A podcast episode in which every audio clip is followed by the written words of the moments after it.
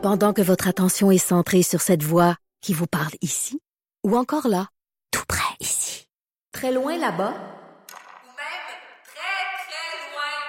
Celle de Desjardins Entreprises est centrée sur plus de 400 000 entreprises partout autour de vous. Depuis plus de 120 ans, nos équipes dédiées accompagnent les entrepreneurs d'ici à chaque étape pour qu'ils puissent rester centrés sur ce qui compte, la croissance de leur entreprise. Eh bon mardi, j'allais dire bon lundi, mais non, mais non. mais non, on est mardi, c'est comme un début de semaine, mais c'est une semaine de, de quatre jours pour, pour bien des gens. Salutations à ceux qui ont euh, travaillé euh, lundi. Donc, je m'inclus là-dedans. J'ai travaillé lundi, même si on faisait pas de radio. C'était la rentrée euh, télévisuelle. Ben à oui, la joute. Et l'ICN, oui, j'étais dans la rentrée, parlement- la rentrée parlementaire. Les gars, il y a une déformation professionnelle à la rentrée de Salut Bonjour euh, ce matin, hier matin à Montréal. Et euh, on a brisé la glace, nouvelle saison euh, de la joute. Évidemment, tu sais, on startait ça comme du monde. Ils m'ont mis avec Caroline Saint-Hilaire, ce qui a donné, comme toujours, euh, Ça va été? quelques éclats. quelques éclats, On quelques pas ça de chignon.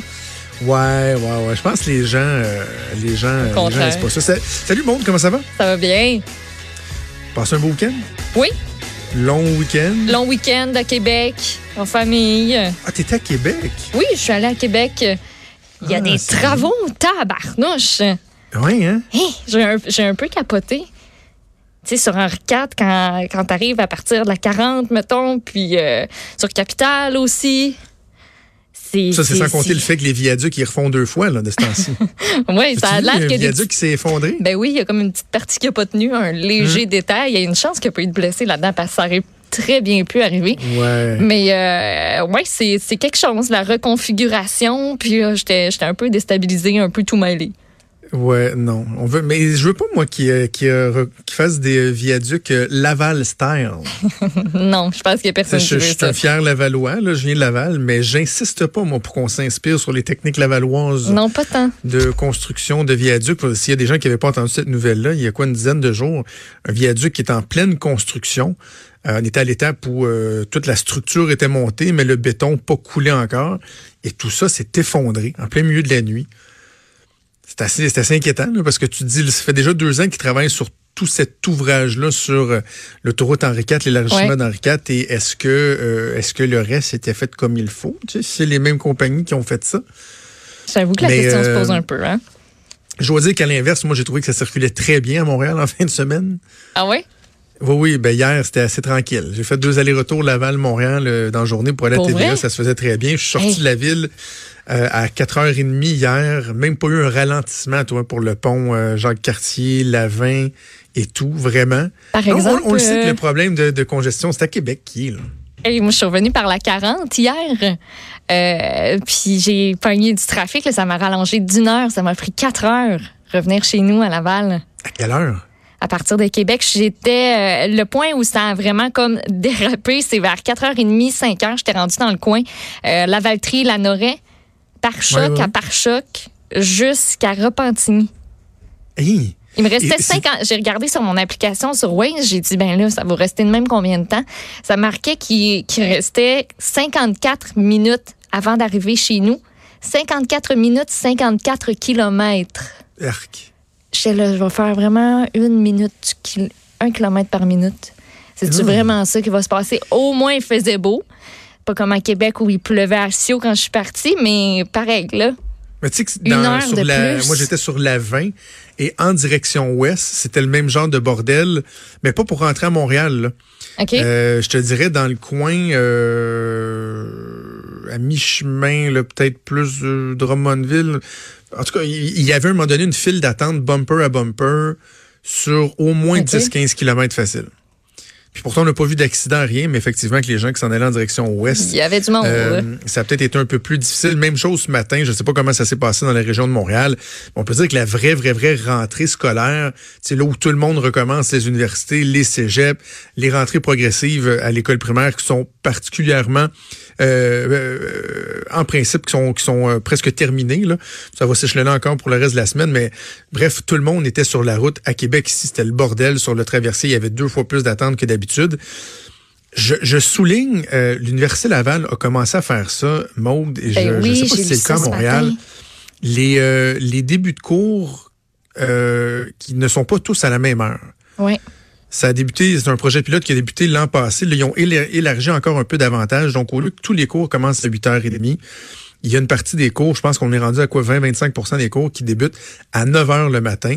Donc, tu sais, ça vient plus échelonner, si on veut, la période de trafic parce que dans le coin de Québec ou à peu près n'importe où, vous avez des universités, des cégeps. Je veux pas que tout le monde qui converge vers les mêmes endroits, que ce soit les élèves eux-mêmes ou des fois c'est des parents qui vont reconduire les élèves, etc.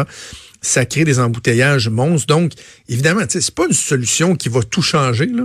Mais ça aide. On Mais sait, ça ça aide. paraît. Tu sais, s'il y a des petites initiatives comme ça qui peuvent être mises euh, de l'avant, pourquoi pas, pourquoi pas. Euh, je veux revenir, il faut qu'on jase un peu de politique, on n'a pas le choix. Je reviens rapidement sur euh, le départ de Sébastien Prou, Monde. Grosse journée politique, là. vendredi, euh, évidemment, nous on a Oui. parlé beaucoup de, de- de- de- des nouvelles concernant Nathalie Normando et, et les autres co-accusés. Euh, C'était tombé pendant notre émission. Mais un peu plus tard, quoi, sur l'heure du dîner à peu près, en début d'après-midi, Sébastien Prou, le député de Jean Talon, qui annonçait son départ. C'est drôle, hein? On l'avait eu en entrevue en début de semaine. Oui, C'était lundi ou mardi. à peu Et près. j'avais fini l'émission en lui demandant, euh, puis finalement, allez-vous finir votre mandat, là? Puis il avait ri, hein, me Et- semble. Il y avait quand même eu un petit rire. Ouais. Ben, tu sais, je sens, qu'on s'est fait, on s'est fait bullshiter pareil, là. Ben oui. On la qu'il savait qu'il s'en allait, là. Ben oui, la décision a été prise à quelques jours d'une annonce. Tu le sais. C'est planifié, ça, ces affaires-là. C'est clair. Mais euh, bref, on, aura l'occasion de parler du Parti libéral en masse au courant de l'automne avec euh, euh, la course à la chefferie qui va être déclenchée euh, après l'élection fédérale. Mais ça démontre que c'est un parti qui est mal en point. Tu as une des figures de proue qui était populaire. Sans mauvais jeu de mots. de- Hein, my God, je m'en souviens pas. Passé comme une, comme une lettre en poste. Wow! Wow! Bravo Une sur celle-là. Hey, si jamais il s'en va dans les médias là, un jour, parce que là, c'est pas ça qu'il fait, mais je sais qu'il aimerait ça, mais je pense que j'ai trouvé le titre de son émission, là. J'avoue. Fi- Oui, oui. Figure de proue. nice. Je suis sûr qu'il aimerait ça. Je vais lui envoyer la, la suggestion. Euh, mais il reste que, tu sais, tu as un député qui était apprécié, un ministre qui a fait une bonne job, qui avait un très bon bilan comme ministre de l'Éducation. Il n'a pas eu beaucoup de temps pour faire ce qu'il voulait faire, mais quand même. Et euh, le gars était même intéressé par la chefferie au début, puis finalement, il dit ah, ah non, la chefferie, ça m'intéresse pas. Puis finalement, même son rôle de député, son mandat, il décide que il n'y a pas assez de motivation pour poursuivre. Moi, moi, je vais toujours avoir bien de la misère à casser du sucre sur le dos d'un député qui démissionne parce qu'un moment donné, tu sais, n'importe quel job, tu auras le droit de quitter ta job. Pourquoi? Parce que c'est une job de député. Tu serais obligé d'être attaché à ta chaise. Certains même disent, ah, savez-vous quoi, le demi-million que ça coûte pour une élection partielle, là, il devrait le payer de sa poche. Moi, qu'est-ce ouais, qu'est-ce que ouais. t'aimes mieux? euh, Qu'il y ait une élection partielle, que oui, ça coûte des sous, mais que tu ailles chercher un député qui veut la job, qui va être motivé, ou d'avoir quelqu'un qui va se pogner le beigne pendant quatre ans parce que ça ne tente plus? Ben c'est ça, parce que s'il quitte, c'est parce qu'à un moment donné, quand rentrer au travail, ça te tente plus. Moi, j'aimerais bien mieux avoir un député qui ait le couteau entre les dents, puis qui va au front, puis que je sais qu'il va vraiment... dé- Tu sais, je dis pas que Sébastien Prou le faisait plus, puis que... Il a juste Non, pris la était encore décision. très bon en chambre. Il oui, c'est ça. bon. Mais oui, une élection partielle pour avoir quelqu'un qui se dit Hey, moi, je suis prêt à reprendre le flambeau puis à mener les dossiers euh, du mieux que je peux. Mais c'est ça. Ça démontre que le Parti libéral, là, tu sais, je, je faisais l'image hier, hier matin, salut bonjour, là, à l'est de Gaétan Barrette, genre la Pinière, Brossard, là, il n'y a plus de député libéral. À partir la rive sud de Montréal, c'est fini. Il n'y a plus un député. Il y avait juste Sébastien Pro à Québec. Il y avait Philippe Couillard dans Robertval au Saguenay. Les deux ont démissionné. Donc, tu sais, quand les gens disaient ça va-tu devenir le, le Parti libéral de Montréal plutôt que le Parti libéral de- du Québec, ben, de plus en plus, c'est ce que ça. Je suis pas en train de dire qu'ils vont mourir, là. Mais vraiment, on, on se rend compte que la côte va être difficile à remonter, d'autant plus que la course à la chefferie, pour l'instant, ne semble pas susciter beaucoup, beaucoup d'intérêt. Et euh, bref, euh, les prochains mois, prochaines années qui pourraient être assez difficiles pour les libéraux. Je veux absolument qu'on parle de Maxime Bernier. Parce que, bon, on pourrait revenir sur le, son- le sondage euh, de la fin de semaine. Euh, on aura l'occasion d'y revenir parce que de toute façon, on, va rentrer en, en période électorale. Mais les libéraux qui ont remonté, les conservateurs qui stagnent, même qui perdent des points particulièrement. Au Québec, la question de l'avortement, rien semble réglé. Au contraire, on a l'impression qu'Andrew Scheer a lamentablement échoué son test de leadership. Mais parlons de Maxime Bernier un peu.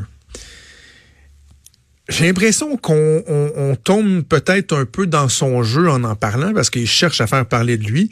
En même temps, quand tu es à 3% des sondages à l'échelle du pays, tu sais, hein, c'est normal que tu fasses parler de toi, que tu veuilles faire parler de toi. Écoute, le Bloc québécois au national score plus fort que le parti de Maxime Bernier. Alors que quand tu fais un sondage, les seules personnes qui disent qu'ils vont voter pour le Bloc, on s'entend qu'ils sont au Québec, là. Ouais.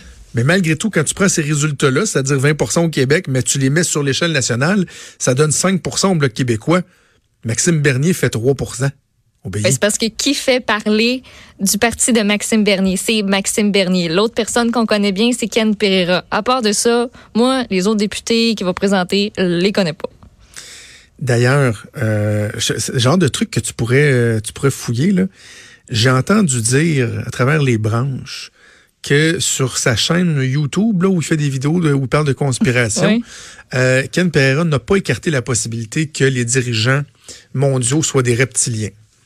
Ah oui, ça, on pourra en parler à Alexandre Moranville-Ouellette qui, euh, qui fait des segments du genre avec, euh, avec Richard Martineau. Oui, oui. Ben, tu sais, même Ken Pereira. Mais là, c'est ça. Ken Pereira, il pense qu'il y a peut-être des reptiliens.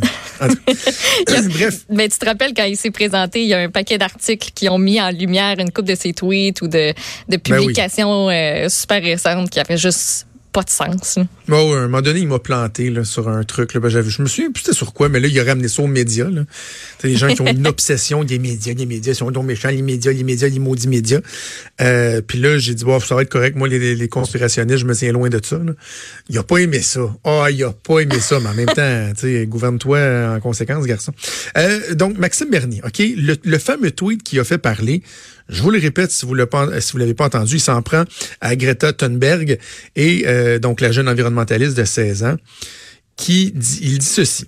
Euh, Greta Thunberg est clairement mentalement instable, autiste, mais aussi obsessive compulsive, trouble alimentation, dépression, léthargie. Elle, elle vit dans une peur constante et veut nous la communiquer tu lis ça, puis tu dis, le gars, il est, fou raide. Je m'excuse, quelle espèce de manque de jugement. Premièrement, si tu penses ça, déjà, j'ai tendance à te juger. Mais d'aller l'écrire, euh, faut vraiment... Je, pèse mes mots, là. Je veux pas tomber dans, dans l'insulte. Mais en fait, je dirais ceci. Ce que j'ai toujours reproché à Maxime Bernier, c'est son manque de jugement. Les Joe Louis en Afghanistan, les documents secrets chez Julie Couillard, euh, un reportage qu'il avait fait avec, je pense, avec la CBC, où, où il avait montré où il cachait ses clés quand il faisait son jogging sur sa roue de char en arrière à droite. C'est bravo. Super brillant. Euh, ce gars-là manque de jugement. Alors que, tu sais, ce que tu recherches normalement c'est un dirigeant, c'est pas mal ça le jugement. Mais mon problème, c'est que quand tu regardes la série de tweets qu'il a fait, c'est huit tweets qu'il a fait. Celui-là qu'on vient de lire, c'est le quatrième. Mais il commence en disant Greta Thunberg est devenue la mascotte internationale de l'alarmisme climatique. J'aurais pas choisi nécessairement le terme mascotte, mais une faire valoir. C'est quoi? J'aurais, j'aurais adhéré à ça. Le but de la gauche verte est de transformer radicalement notre société en provoquant une peur hystérique de la fin du monde, à moins d'abandonner nos libertés et notre mode de vie. Pas mal d'accord avec ça aussi, là. Il dit l'objectif est clair. Thunberg dit nous devons changer presque tout dans la société actuelle. Ils veulent nous rendre plus pauvres et tout restreindre, du logement au transport en passant par l'alimentation, les voyages que nous consommons et même se reproduire. C'est vrai, ça fait partie du discours ambiant. Ils se foutent de la démocratie. Nous n'avons plus de temps pour débattre. Tout doute ou opposition doivent être éliminés. Il faut ces changements radicaux maintenant. Greta est un bouclier pratique. La meute accuse, accuse ceux qui la critiquent d'attaquer un enfant autiste. Ça, il disait tout ça avant d'arriver au tweet débile.